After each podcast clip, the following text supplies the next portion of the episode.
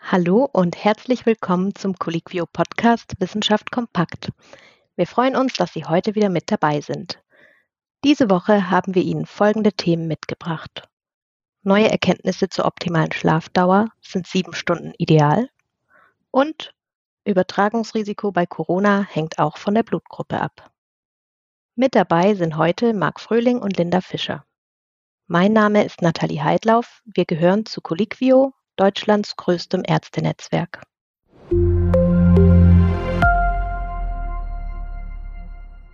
Laut einer Umfrage der Techniker Krankenkasse aus dem Jahr 2017 klagt ein Drittel der Deutschen über Schlafprobleme. Auch bei Colliquio kommt das Thema immer wieder auf. Zuletzt haben wir von einer Studie berichtet, die sich mit der Frage nach der optimalen Schlafdauer beschäftigt hat. Marc, was genau wurde in der Studie untersucht? Ja, genau. Die Studie, die kürzlich im Journal Nature Aging erschienen ist, hat sich mit den Zusammenhängen von Schlafdauer, psychischen Störungen und Demenzerkrankungen bei älteren Menschen beschäftigt. Ganz konkret haben britische und chinesische Wissenschaftlerinnen und Wissenschaftler die Daten von rund einer halben Million Erwachsenen untersucht, die ungefähr zwischen 40 und 70 Jahren alt waren. Dabei lagen ihnen Daten zum Schlafverhalten, zur psychischen Gesundheit und zum Wohlbefinden vor. Außerdem hatten die Probanden an kognitiven Tests teilgenommen und bei einigen von ihnen lagen darüber hinaus auch noch MRT-Bilder des Gehirns vor. Mhm. Und was sagen diese Daten nun über die optimale Schlafdauer aus? Ideal sind den Studienergebnissen zufolge bei Menschen im mittleren und hohen Alter sieben Stunden Schlaf. Deutlich weniger oder mehr Schlaf ist dann den Ergebnissen zufolge mit schlechteren kognitiven Leistungen und Beeinträchtigungen der psychischen Gesundheit verbunden. Die Probanden waren dann in den Tests langsamer oder schlechter darin, Probleme zu lösen. Außerdem zeigten die Menschen mit zu viel oder zu wenig Schlaf häufiger Anzeichen von Angst und Depressionen und wiesen insgesamt ein geringeres Wohlbefinden auf. Was steckt hinter dieser Leistungsminderung bei zu viel oder zu wenig Schlaf? Gibt es da eine Vermutung? Ja, also ein möglicher Grund für die kognitive Leistungsminderung könnte die Störung des sogenannten Slow Wave Schlafes sein.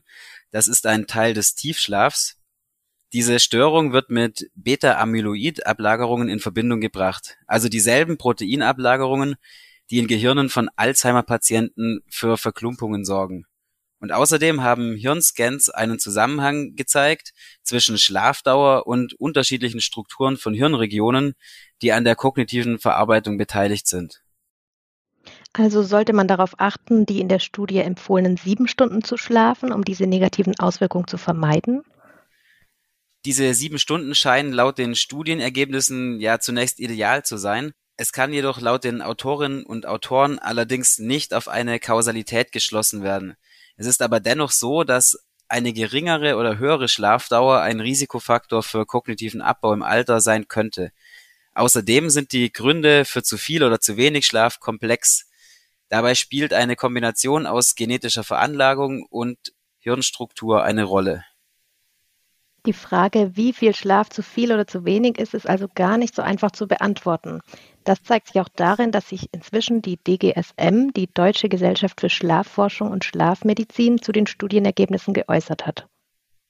Das stimmt. Die Fachgesellschaft möchte verdeutlichen, dass diese genannten sieben Stunden nicht als Garant für einen erholsamen Schlaf gesehen werden sollen. Im Gegenteil könnte der Versuch, genau sieben Stunden zu schlafen, für Personen mit einem geringeren oder längeren Schlafbedarf sogar schädlich sein. Denn der Schlafbedarf ist individuell sehr unterschiedlich. Zwar liegt er meist zwischen sechs und acht Stunden, es gibt aber auch Abweichungen in beide Richtungen von Kurz- oder Langschläfern. Außerdem ist nicht nur die Dauer, sondern auch die Schlafqualität wichtig. Die Studienergebnisse sollten also differenziert betrachtet werden. Und ganz unabhängig von der diskutierten Studie wird aber betont, dass Menschen mit chronischem Schlafmangel und solche, die regelmäßig zu lange schlafen, ein erhöhtes Risiko für körperliche und psychische Erkrankungen aufweisen.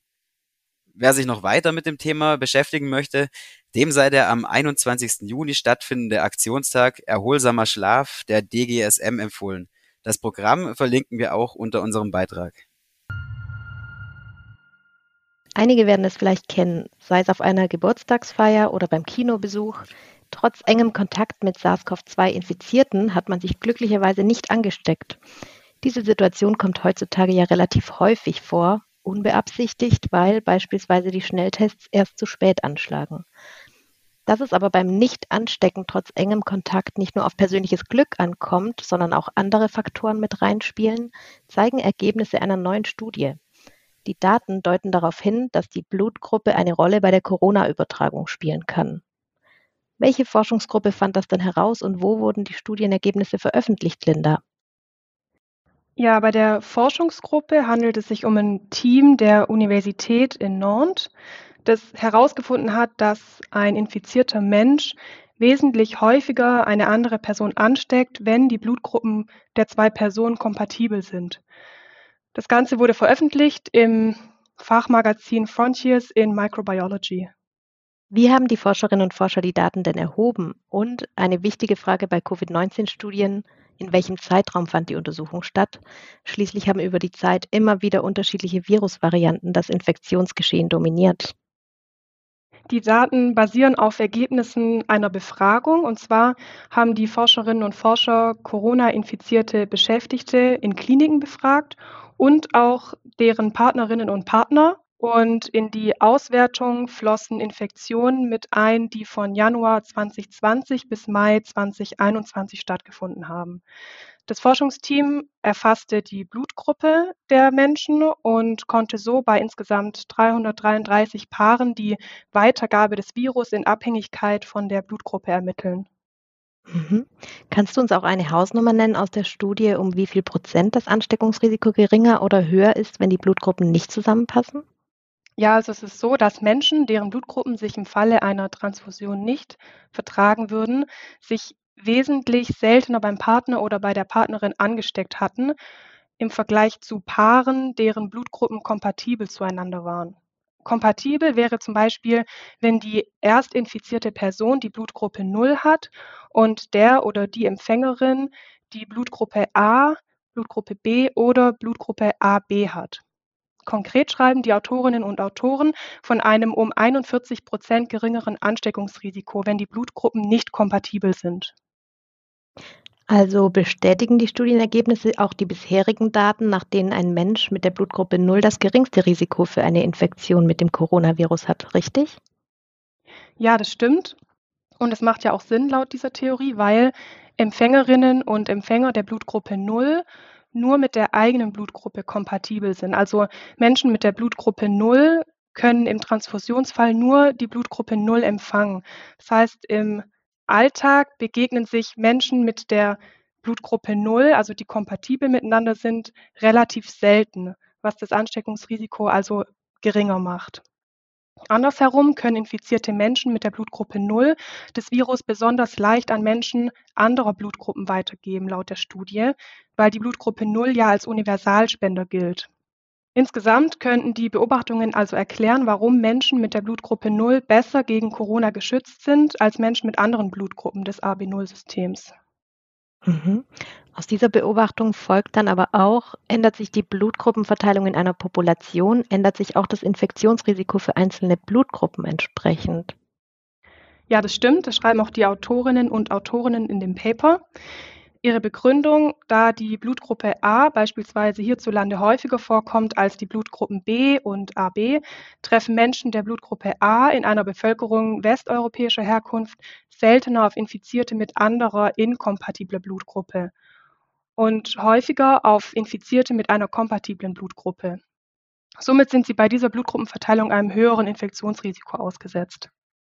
Insgesamt lässt sich derzeit allerdings nur schwer einschätzen, wie groß dieser Effekt wirklich ist, den solche genetischen Faktoren auf das Infektionsrisiko haben. Die Forscherinnen und Forscher erhoffen sich aber durch die Untersuchung dieser Faktoren Erkenntnisse, um Medikamente oder auch neue Therapiemöglichkeiten entwickeln zu können.